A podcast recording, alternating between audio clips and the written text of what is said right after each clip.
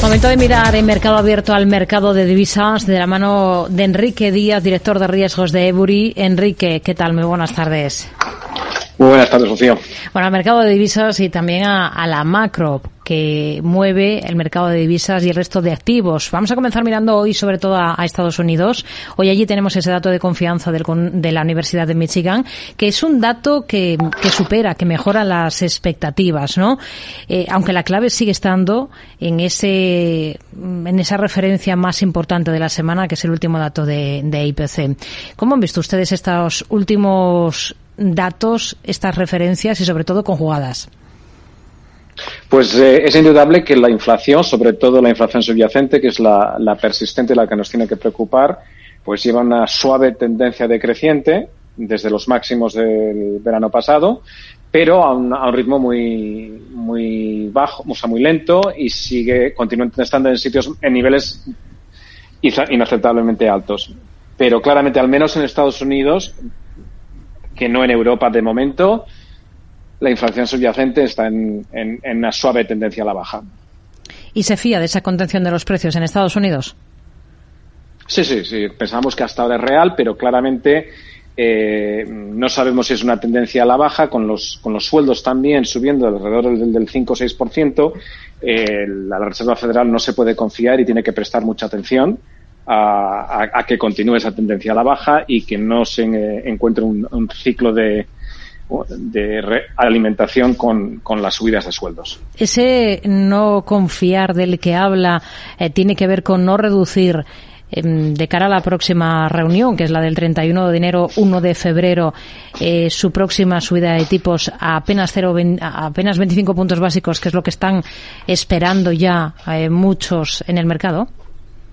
Pues sí, la verdad es que las noticias son lo suficientemente buenas como para volver a subidas de tipos eh, de 25 puntos básicos, incluso plantearse a corto plazo la posibilidad de quitar el pie del freno ¿eh? y, esperar y ver lo que pasa con la inflación. Hmm. O sea que son de los convencidos en que lo que está descontando el mercado de ver eh, a, la Fed, a la Reserva Federal, eh, rebajando tipos a finales del ejercicio puede ir para adelante, por mucho que insista Powell? Eh, bueno, una cosa es una, dejar de subir tipos y otra cosa muy diferente empezar a recortarlos. Pensamos que sí podemos eh, ver una eh, un cierre del ciclo de subidas en la próxima reunión o como mucho la siguiente, pero somos mucho más escépticos que la Fed pueda permitirse rebajar tipos. Repetimos, eh, la subyacente, a pesar de esa leve tendencia a la baja, sigue estando por encima del 5%. Ahora los sueldos, algunos indicadores de subidas de sueldos también están por encima del 5% y hay una posibilidad real de que se enquisten estos niveles de inflación en, en esto, alrededor del 5, 4 o 5%, lo cual sería totalmente inaceptable. O sea que las subidas de tipos, las bajadas de tipos, nos tememos que van a tener que esperar aún una temporada. Hoy tenemos que mirar también a la libra. Después del dato de PIB que hemos conocido en Reino Unido, el crecimiento se frenó hasta una expansión de una décima en eh, noviembre, cuando un mes antes había crecido un 0,5%. La nota positiva es que se esquiva esa contracción. ¿Cuál es el escenario con el que trabajan ustedes para la libra en este contexto?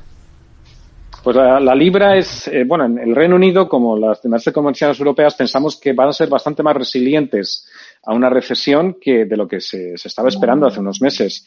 Eh, tenemos eh, los mercados de laborales en el Reino Unido, pues en, ah, a niveles de pleno empleo, ninguna señal clara de que se vaya a aflojar la tensión en el mercado laboral los tipos continúan por debajo de inflación. Eh, en este contexto, pues es, un escenario bueno tanto para las economías, para, la perspectiva de evitar la recesión, como para los activos de riesgos en general. Y la libra, pues hoy en día es un activo de riesgo que además está bastante infravalorado. Entonces, eh, pensamos que es un contexto positivo para la libra. ¿Y los datos de PIB alemán del global del 22, cómo los ha visto? Bueno, pues eh, continúa el crecimiento, un 1,9% respecto al año anterior. Son un poco datos que nos hacen mirar el retrovisor.